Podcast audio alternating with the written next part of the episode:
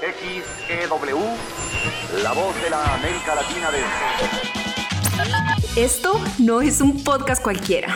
Esto es Coolcast, el espacio de conocimiento creado por UX Cool Academy. En UX Cool Academy encontrarás rutas de aprendizaje que harán de ti un mejor profesional de diseño. Únete a la comunidad y forma parte de esta gran experiencia en UX Cool Academy, inspirando hoy a quienes diseñan el mañana.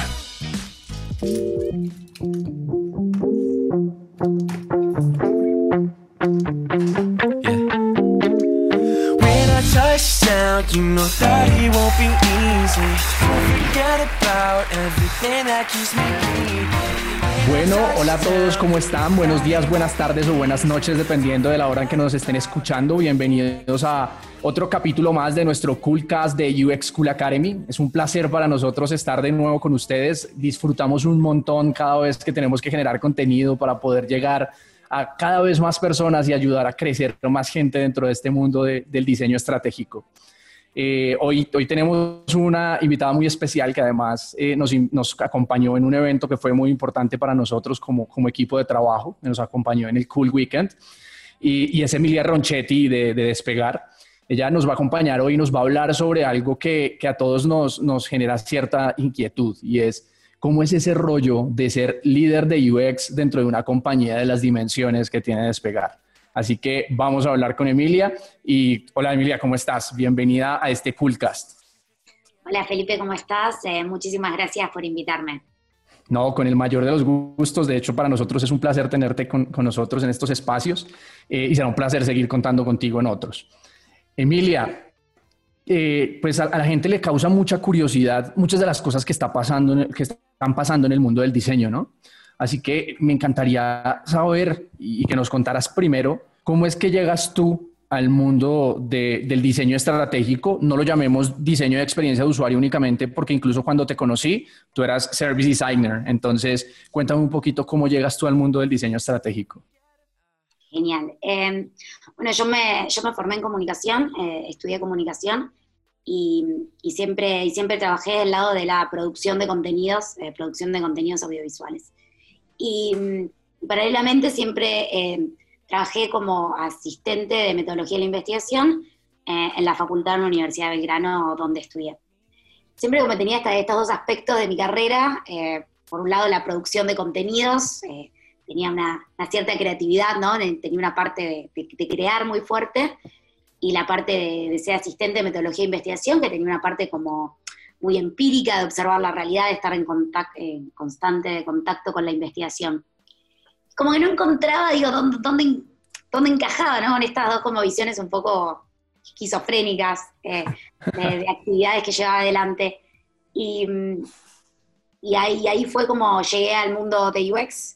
Eh, yo empecé a trabajar en Digital House y empecé a descubrir eh, lo que era UX. Empecé a trabajar desde la comunicación eh, ahí. Y y una vez que, que, llegué al mundo de UX dije, claro, acá está, eh, esto, esto, es, esto, es, esto es lo mío, esto es como un poco lo que yo quiero hacer, donde me encontré como un lugar para mis dos pasiones, las dos, sí, las dos actividades que, que, me gustaban hacer.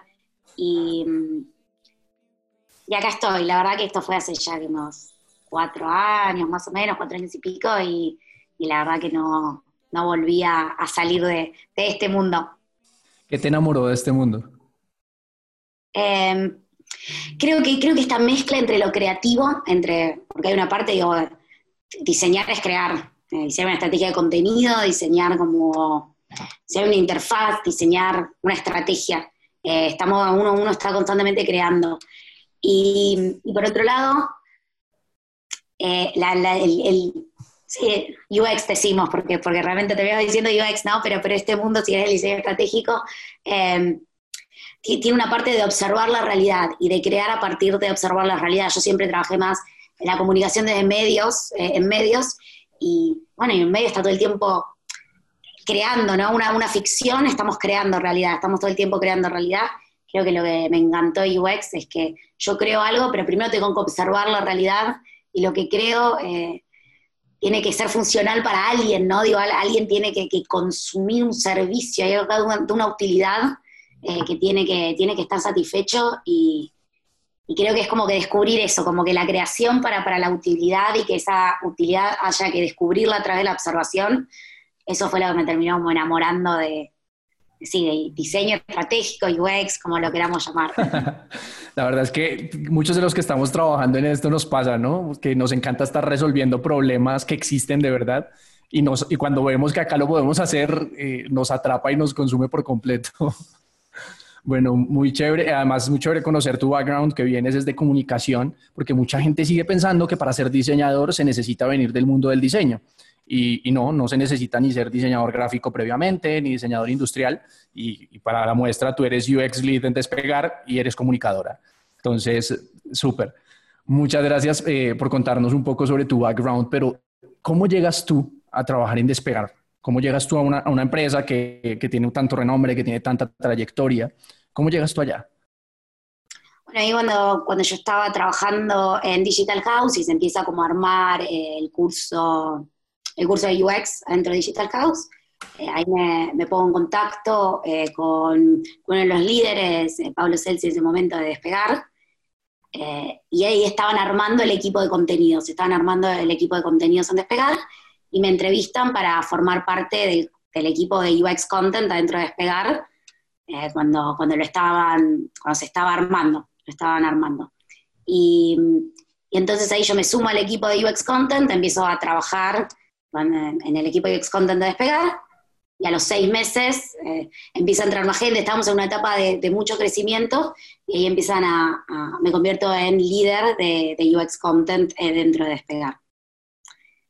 Después, eh, Despegar, esto fue más o menos como al año, decide hacer un cambio de estrategia en la cual se empiezan a desarrollar esta figura de UX Lead, que es un coordinador cross especialidades, puede ser tanto alguien que venga de especialidades del diseño, el contenido mismo desde Research y cuyo objetivo es eh, bajar, interpretar eh, la estrategia de UX que va a tener un servicio y entender después cómo, cómo bajar y cómo trabajar con diseñadores, contenistas o research para, llevar adelante el trabajo.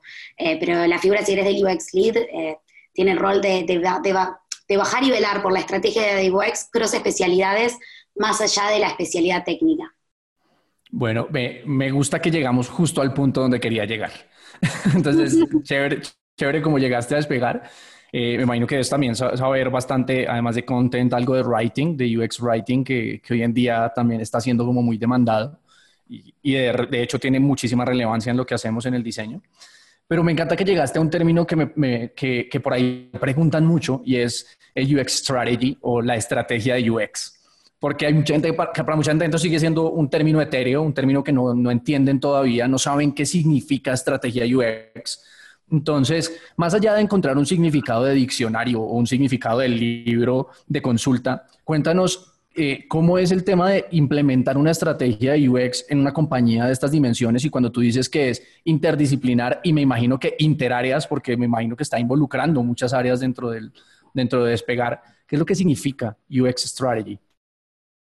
Bueno, como decís, eh, puede, puede significar muchísimas cosas, pero um, creo, creo que, a nivel macro, si querés, o, para, o, para pensarlo abstractamente, una, estrategia de, UX es eh, interpretando análisis o, input de, un usuario, cómo diseña una experiencia.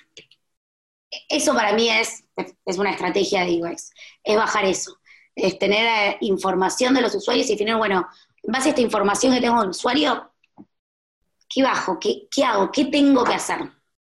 Eh, y en esa definición es una estrategia. Eso puede ser algo tan chico como una, campaña de mails, como definir eh, una campaña de mails, o puede ser algo tan grande como un nuevo flujo o un nuevo producto dentro de la compañía. Pero creo que sí, filosóficamente, ¿no? Es, entender esto, bueno, está, hay un grupo de personas ¿no? con una necesidad y cómo traduzco esa necesidad en una interacción para resolver esa necesidad.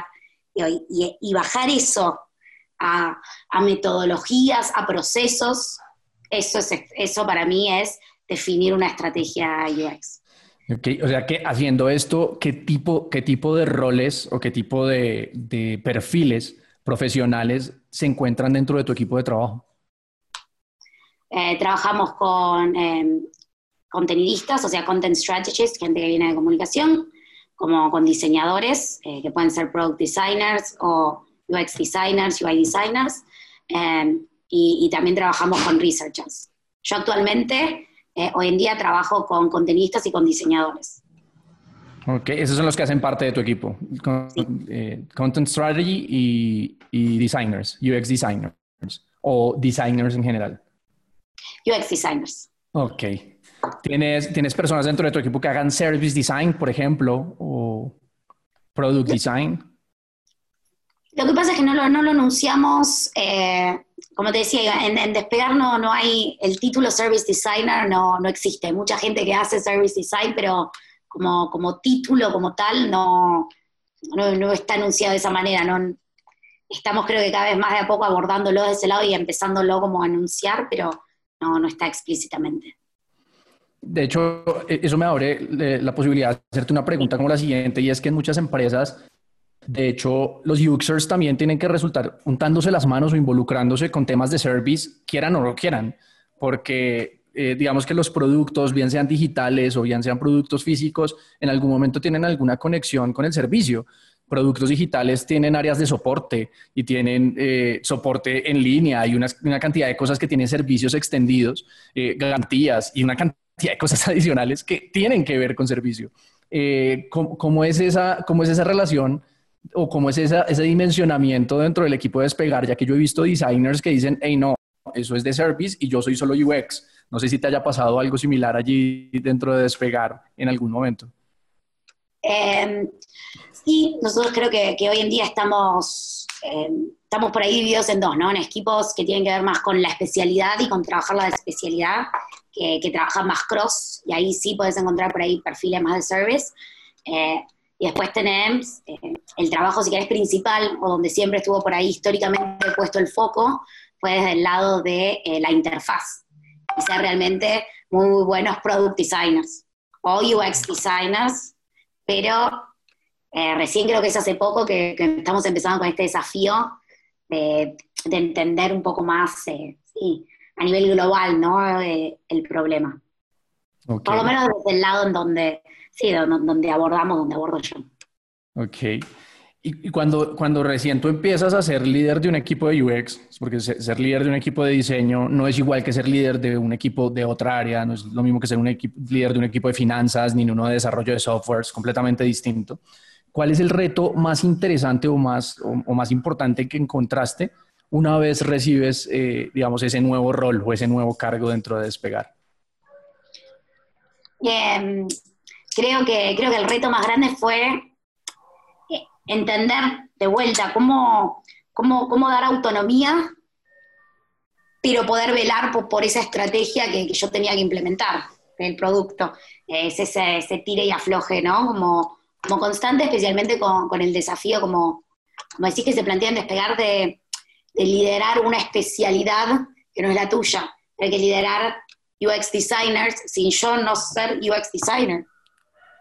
Entonces digo, eh, ahí creo que, hubo como un gran desafío desde, eso, desde entender y poder entablar conversaciones desde, eh, se, refleja o no una determinada este, este, esta estrategia, está reflejado o no en un entregable, ¿no? Y no, no, no hablar de, cosas técnicas en sí, que, también lo somos, yo, yo por ahí cuando me pongo a hablar con, gente bien de, content, ¿no? De, mi especialidad, estar horas hablando de tecnicismos y es re divertido, pero solo a los técnicos de esa especialidad le divierte. Entonces creo que, el desafío pasó por eso, por empezar a como tener esas conversaciones que varias veces eran difíciles y, tratar de como llegar a consensos. ¿Cómo haces para ganarte la confianza de un equipo de UX designers cuando tú no vienes de ser una UX designer? Tiempo, autonomía y confianza, ¿no? Digo, como para mí es muy importante, hay que confiar en las personas, como que si no si, no confías en las personas con las que trabajas es como muy, difícil, o la, la pasas muy mal, creo. Creo que eh, es muy difícil construir desde ahí. Entonces, confianza, autonomía y, y tratar de, velar por, por, esto que te decía, porque, porque hay una estrategia que esté correctamente implementada y, y medir, ¿no? Yo creo que lo bueno que nosotros al poder medir, al poder probar, siempre cualquier, cualquier discusión nos podemos emitir a, las pruebas y a los hechos, ¿no? Eso, eso está bueno. Eh, por ahí, como decís, en otras áreas, eh, no, no, no, no, está esa posibilidad. Es más, si querés una lucha de...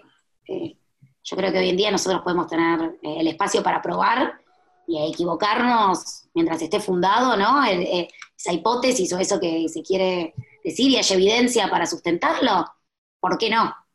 Ok. Y eh, llegar a, este rol te, te, hizo de pronto pensar o te hizo notar que tenías que empezar a aprender o a estudiar o a conocer de alguna otra cosa diferente a la que ya traías en tu conocimiento, en tu saber y en tu hacer?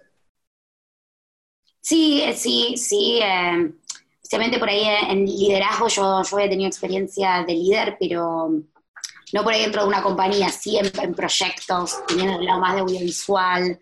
Eh, creo, que, creo que el desafío también de, estar dentro de una compañía es poder liderar y sostener ese liderazgo en el tiempo, ¿no? Yo creo que por ahí eh, mi desafío pasó por ese lado, como que las, relaciones, los vínculos van evolucionando, van evolucionando constantemente y, nada, y, eso, ¿viste? A veces uno por ahí dice, ay, basta, no quiero más, creo, que, creo que el desafío, el desafío pasaba por ahí, por como volver a como em, reafirmar los compromisos con los vínculos. ¿Y, qué, temas específicos de pronto cuando tú identificas que listo, subes como líder, sabes que tienes que desarrollar ciertas habilidades o ciertos conocimientos? ¿Cuáles son esas habilidades o conocimientos específicos que identificaste que, que tenías que trabajar? Para ejemplo, para que sea de pronto más sencilla la pregunta, la primera vez que yo subí a un rol de liderazgo, me di cuenta que tenía que trabajar en un aspecto que era importante, era la forma en que me comunicaba con mi equipo de trabajo, que tenía que trabajar en eso. Entonces, tuve que aprender mucho de cómo comunicarme con mi equipo de trabajo.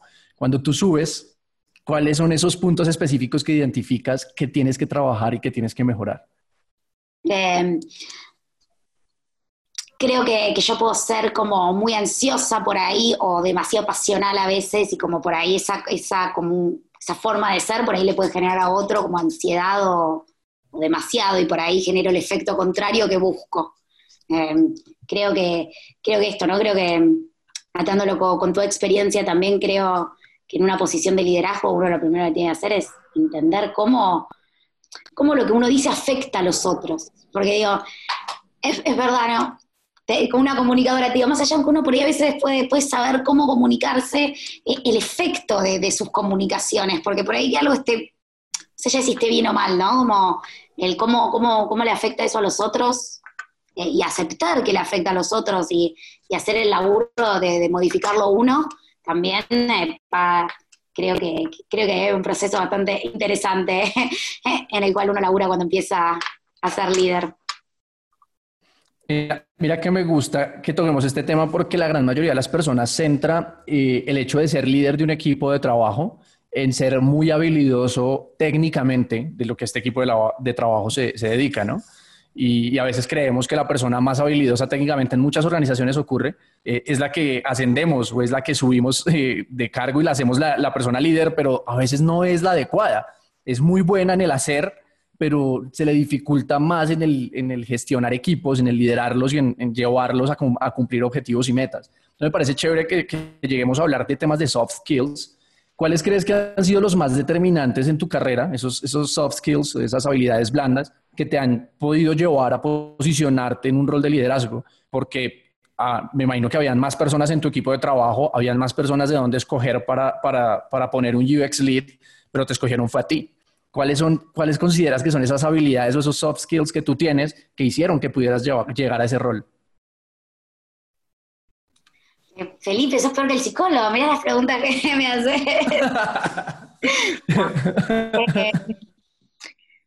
no, eh, eh, creo que creo que empuje, creo que puedo creo que puedo entender rápido una situación y, y tomar decisiones, decisiones al respecto que, que a veces no están, no están muy equivocadas, para decirlo de alguna manera. Creo que es eso y, como por ahí como mucho empuje. Creo eso, puedo, entender un contexto rápidamente y accionar, y como y acciono, no tomo decisiones. Creo que creo, creo que pas, creo que pas, puede llegar a pasar por ahí. Ok, ok. Disculpa si las preguntas son así como muy... No, no, no, no. no, está buenísimo, es interesante. De hecho, de hecho, me gusta hacerlas es porque sé que muchos de los que nos estén escuchando en este momento de pronto están aspirando a un rol de liderazgo y, y, quieran saber también qué más se necesita además del conocimiento técnico, quieran saber, hey, qué me hace falta a mí para poder desarrollarlo. Entonces, justamente por eso me gusta llegar a ese tipo de preguntas. Y, creo que extrayendo un poquito de lo que tú dices, a ver si de pronto nos equivocamos y como para que la gente lo pueda aterrizar y decir, hey, me lo llevo para aprender, me parece que una de las cosas que identificas es como capacidad resolutiva, ¿no? esa capacidad de, identificar puntos que tienen que ser resueltos y ejecutar de una vez lo que es necesario. Y creo que sí, sí es muy relevante en un líder tener esa capacidad de, de no solo identificar, sino de hacer lo que haya que hacer para poder solucionar. Y identifico otra cosa y es que eh, aparentemente también, de, acuerdo a lo que me dices, tienes una capacidad de análisis que te permite entender muy fácil los entornos y los contextos para tomar decisiones con respecto a ello. Entonces, eh, no sé si esas dos eh, caben dentro de lo que me estás diciendo o me equivoco. Clarísimo, sí, ese es un poco como al punto, al punto de los que iba. Y si querés, creo que esta capacidad de análisis está ligada a veces con lo técnico, ¿no? Como que eh, el que es bueno técnicamente es un buen analista. Eh, si querés, en general, en general pasa, pasa un poco por ahí. en despegar las conversaciones que he tenido con, líderes es, che, ¿es lo técnico o es, o es lo político? Que, a veces, por ahí en UX tenemos, tenemos a veces la, suerte de que tenemos muchos perfiles con soft skills. O sea, me, me cuesta encontrar un, un UXer que, que no, que, en el momento que ve que le está haciendo mal al otro, no se ponga realmente los zapatos y genere un cambio, como somos empáticos en general. Entonces, como, a veces los soft skills, yo en general los veo. Eh, creo que si queréis por ahí está esta tensión, o hemos hablado eh, esta tensión entre lo técnico y lo político.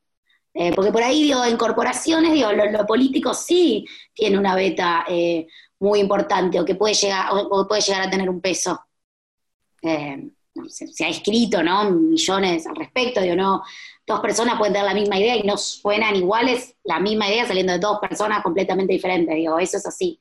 Em, y, siempre digo, esta tensión, si querés, para, para mí lo técnico tiene que estar, como que para mí lo técnico tiene que estar.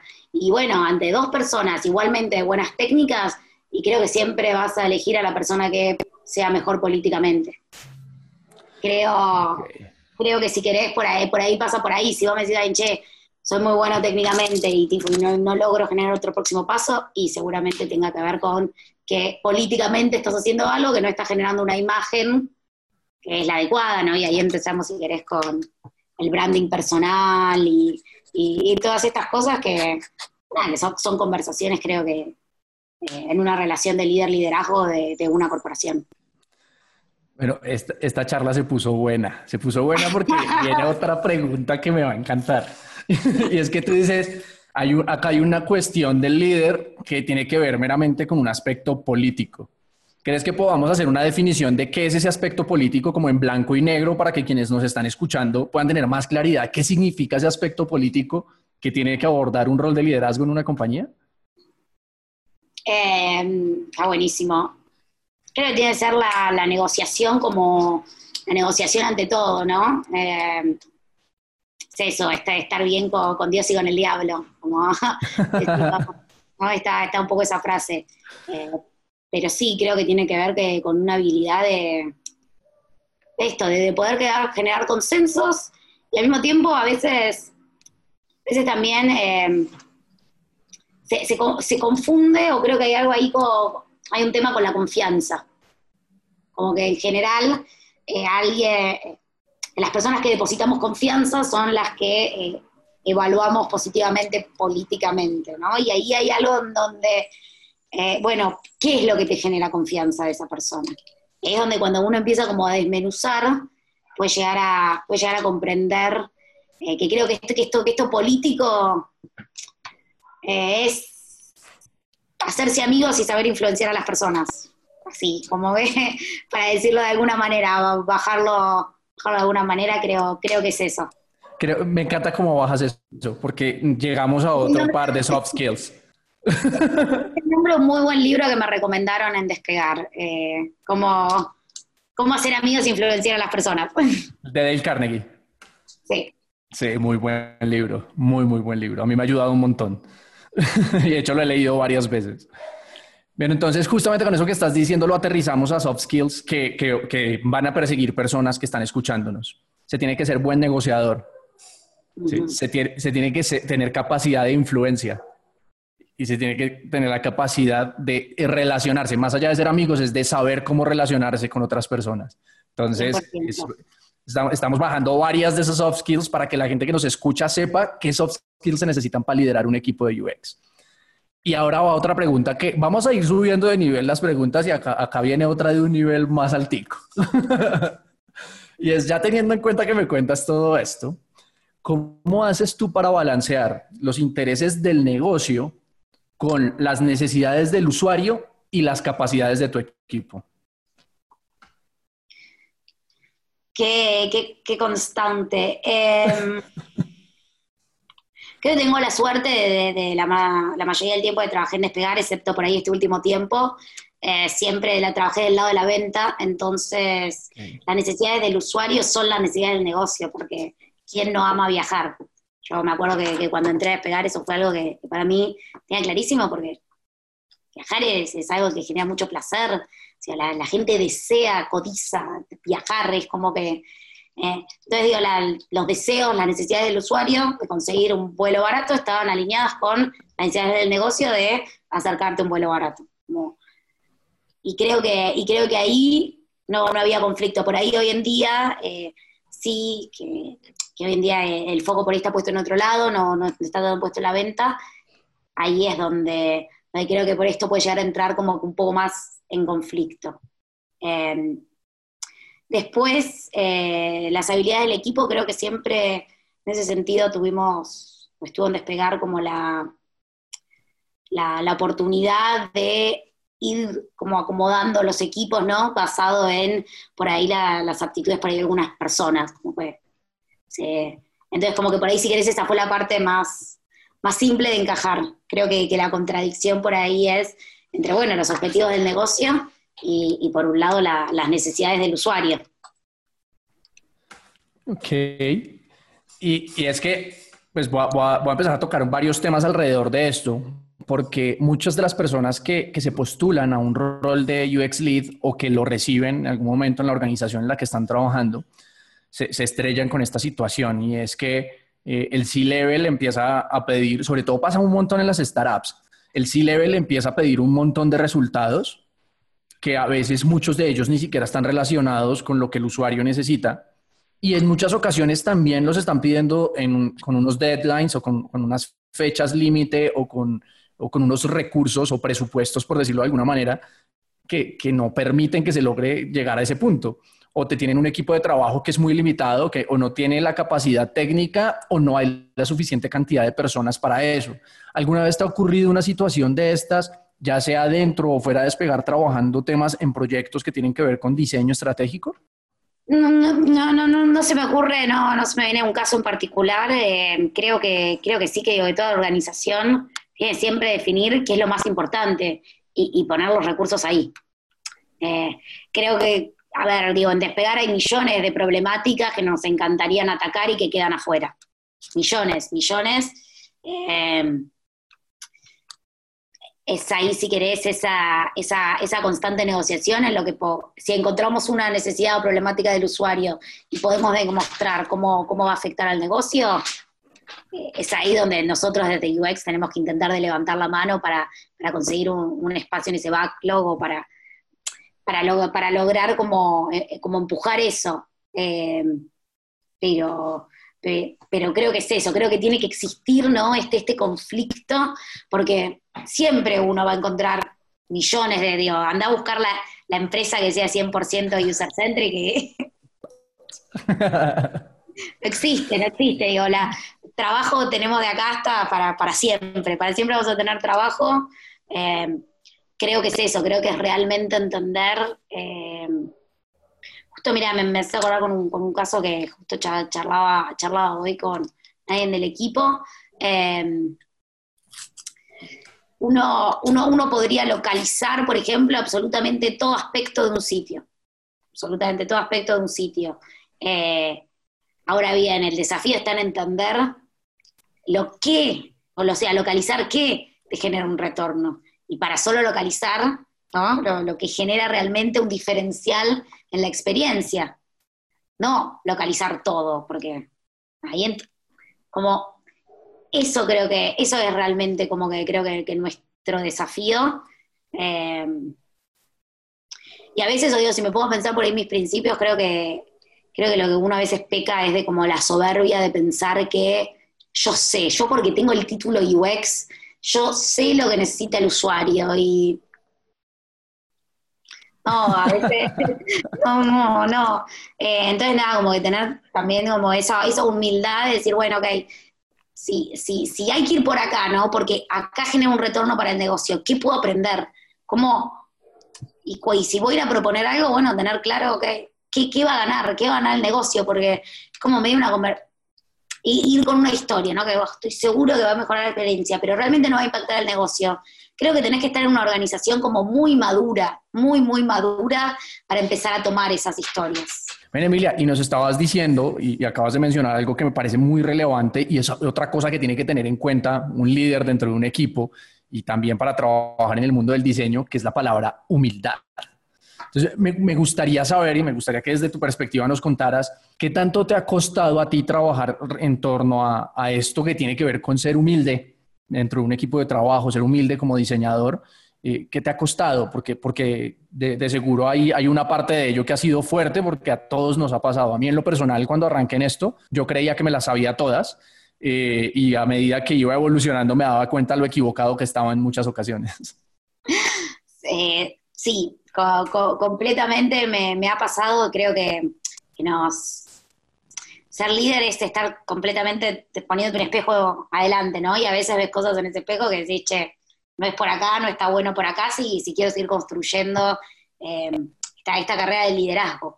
Entonces, creo que, que ese, ese laburo, ¿no? Es trabajo que toca hacer a uno en la casa después de las seis de la tarde y, nada, y desde, desde ahí seguro, creo que, creo que todo, como decías, más allá de un líder, creo que cualquier diseñador, cualquier contenidista, cualquier researcher, ¿no?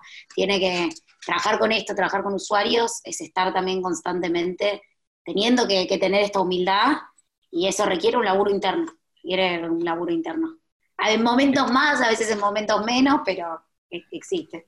Bueno, chévere para que las personas que nos estén escuchando también se den cuenta que, además del trabajo técnico y el que se hace en la oficina y el que se hace allá en donde te tienen contratado, sea cual sea la, razón y sea cual sea la forma en que te contrataron, eh, hay un trabajo que es, y es inevadible para seguir creciendo y es con uno mismo y, y es en sus propios espacios y es, es, con su propia decisión, ¿no? Si no lo decides, no va a pasar. Entonces, me, gusta muchísimo que digas eso. Y mira que me voy a volver un poquito más en esta misma respuesta que nos estabas dando ahorita, que tú decías que había una parte importante cuando tú querías balancear estas tres partes entre las necesidades del negocio, las necesidades del usuario y la capacidad de tu equipo, que tú dijiste, también tengo que tener la capacidad de negociar, pero ir a mostrar las razones y los como los argumentos por los cuales deberían darle importancia a lo que he identificado para trabajar en mi equipo de trabajo.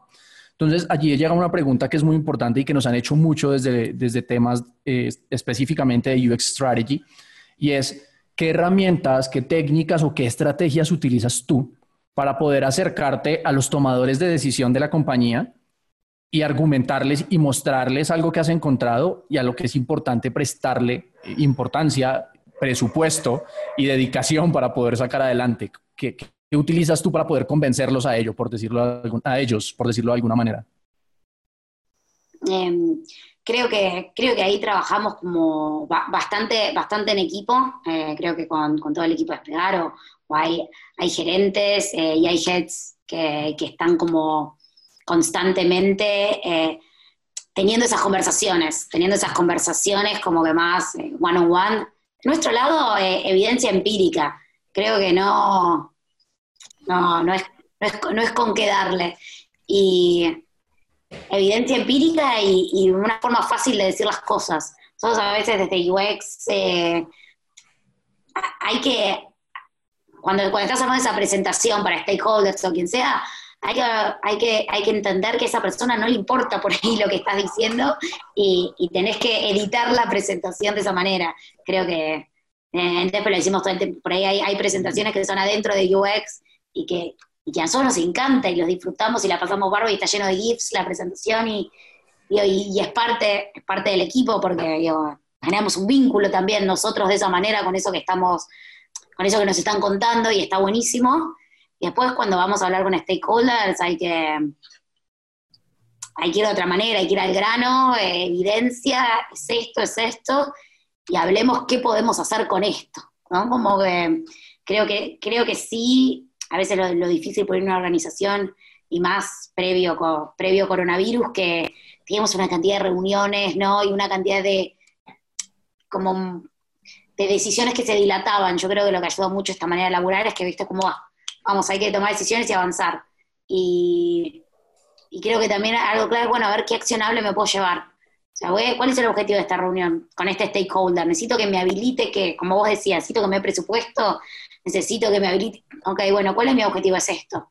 Como intentar de no marearse, una vez se marea o se pone, alguien dice algo y lo lleva a la oportunidad por otro lado. Bueno, tener bien claro cuál es el objetivo, qué me quiero llevar de acá, esto, y a las veces que lo hice, creo que nunca me fui de la reunión con eso que me pretendía ir. Pero no importa, por lo menos vamos haciendo el ejercicio de, hacerlo consciente.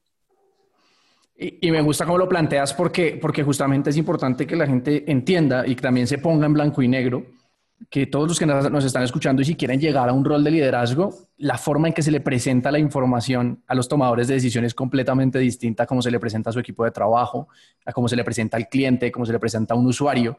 Entonces, el poder tener esto en contexto y tener claro que hay que entender cuál, es el, lenguaje en el que están hablando nuestros tomadores de decisión antes de presentarles una propuesta o de presentarles algo, eh, es supremamente relevante y adicional acabas de decir algo que me pareció maravilloso porque ay, es muy fácil salir y decir, es que, ah, es que yo siempre que voy y hablo con los líderes eh, o con los tomadores de decisión, siempre me dicen que sí. No, en, realidad tenemos que aprender y, con lo que acabas de decir, me gusta un montón que la gente se lleve en la cabeza que, que puede que vayan 5, 6, 7, 8, 10 veces a donde eh, acercarse a los tomadores de decisión y reciban un no como respuesta. Y va a pasar un montón porque por dos razones, porque es, difícil que a todas les, vayan a decir que sí, porque tienen un montón de retos que resolver ellos también dentro de la organización. Y, tal vez en esta ocasión no es que tu reto no sea bueno, sino que hay otros que tal vez generan una prioridad o una urgencia mucho más alta. Pero también entender, y, me gusta como lo dices, es, es en este ejercicio de seguir haciéndolo para saber qué tengo que aprender y de qué tengo que seguir mejorando. Entonces, el que lo hayas puesto así es muy bueno para que las personas también se, lleven ese contexto en la cabeza, que no es que, ay, es que a un líder de UX siempre le van a decir que sí a todo lo que propone. No, eso también requiere un esfuerzo y requiere un trabajo tanto personal como organizacional. 100%, 100%, y como creo que las organizaciones con los equipos más grandes o más avanzados todavía hay mucho trabajo para hacer, para realmente eh, tener una compañía centrado en un cliente, más allá de un usuario, más allá de una interfaz, más allá de un usuario. Creo que, ese es el desafío que tienen hoy en día todas las compañías del mundo, centrarse en su cliente y, y pasa por ahí. Nosotros, como desde, el diseño estratégico, desde el diseño centrado en las personas, sea lo que sea ese diseño, eh, pero diseño centrado en las personas, eh, ese es nuestro desafío, lo que tenemos que intentar de hacer, que realmente las organizaciones decían por el cliente, porque yo creo que, yo creo que lo frustrante, en lo personal, a veces lo frustrante es cuando digo, pero si, si ya está comprobado que genera más plata tomar decisiones centradas en lo que tu cliente quiere, digo, ya, ¿por qué? ¿Por qué todavía tenemos que seguir, tenemos que seguir, tenemos que seguir? Y bueno, así es la vida. digo, no, no queda otra realmente, digo, comprendo, eh, esa frustración de decir, cuando, cuando uno ve compañías que, realmente centran las decisiones de los usuarios, eso después se se ve representado en la bolsa, ¿no? Como pareció. Está, va acorde después, los, los signos dólares van acorde a esas decisiones. Entonces, yo, yo entiendo que, todos los, los UXers, ¿no? Todo, el mundo que, que, debe estar escuchando, que viene este palo, ya vio esa realidad en su primer clase de UX, digo, vio esto y dijo, esto es por acá, y dice, ¿cómo puede ser que no lo vean otras personas? Bueno, es así. Es así y creo que, que cuantas cada seamos más, por eso me parece tan importante lo que hacen ustedes desde UX School, ¿no? Y que se abran, la verdad, todos estos espacios para, para tener estas charlas. No, que lo mío no deja de ser más de un, punto de vista más y que me parece que, ustedes al poder traer como que todas diferentes voces que tengan diferentes experiencias o diferentes puntos de vista y más personas se vayan metiendo dentro del mundo de UX, más cerca estamos a que colectivamente todo esto vaya como avanzando y cambiando. Así que me parece que está como buenísimo que ustedes, que ustedes hagan esto. No, muchas gracias Emilia y, por acompañarnos también. Y de hecho, eh, una de las cosas que nosotros descubrimos justamente con lo que estabas diciendo ahorita, de que de que brindas, de que la idea es brindar tu punto de vista, eh, nosotros encontramos que, que, no, que no tiene sentido que les digamos a las personas, oiga, es que como tiene que hacer las cosas es así, así, así, así, sino lo que encontramos es que tenemos que poner a disposición a la gente la perspectiva y la experiencia de distintas personas que seguramente lo han hecho desde diferentes formas distintas y les ha funcionado de todas maneras para que sea la misma gente que pueda tomar sus propias decisiones que pueda analizar la información que tiene y pueda tomar sus propias decisiones, porque creo que sería demasiado presuntuoso de nuestra parte como UX School Academy decirle a la gente que nosotros les decimos cómo se hacen las cosas. Me parece muy presuntuoso. Simplemente brindamos los espacios necesarios para que ellos tengan la información suficiente y puedan tomar las decisiones que ellos consideren. Y creo que así funciona la cosa mucho mejor. Y, te agradezco un montón por, por ser parte de esto y por brindar también tu perspectiva para que la gente se pueda nutrir de tu experiencia y tu conocimiento para ese tipo de decisiones que toma en su carrera profesional.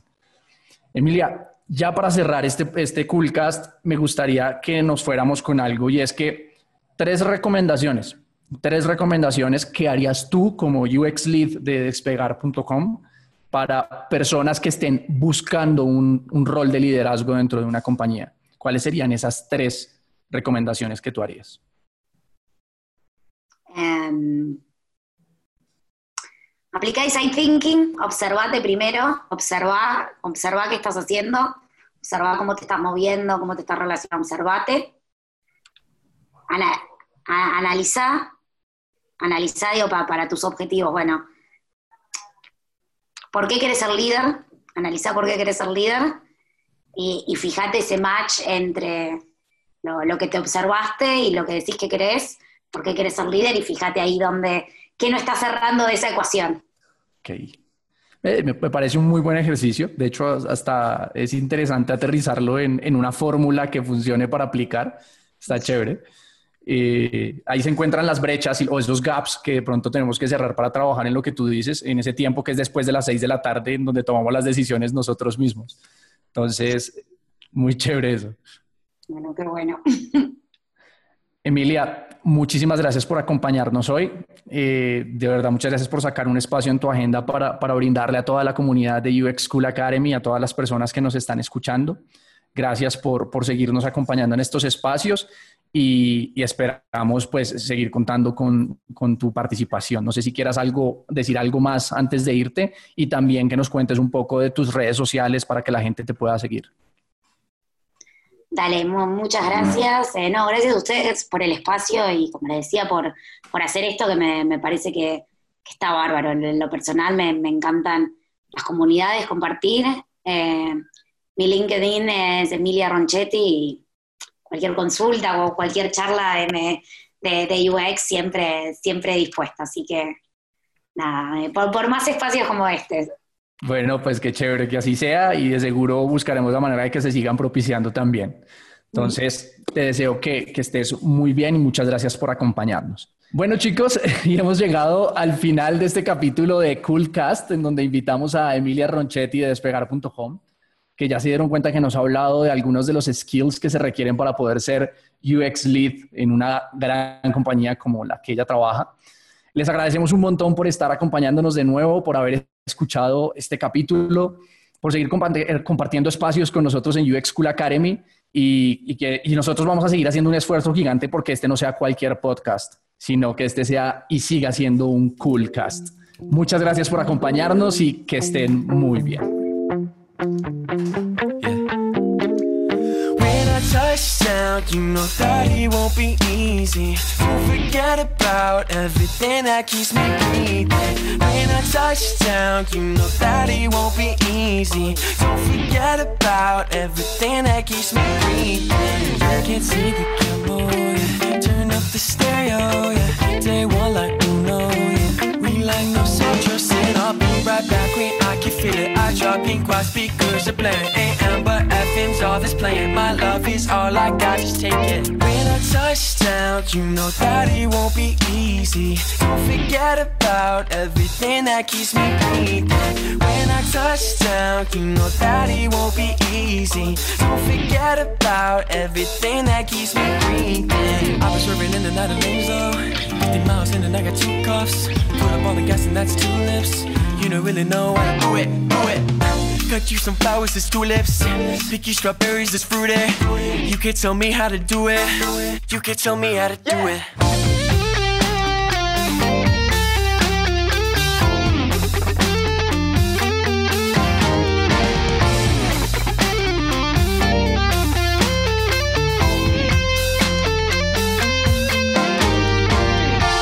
You never know when you plant a seed if it'll grow. Flowers come up when you never know it. When you never know it. Yeah, you never know. Yeah, you never know. Yeah, yeah, you never know. When I touch down, you know that it won't be easy. Don't forget it. Uh, yeah, I'm getting cool. Can we switch up a little bit?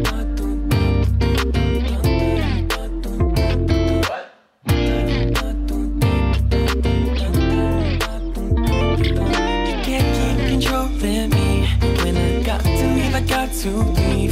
Block me, girl, you just steamroll me. When I got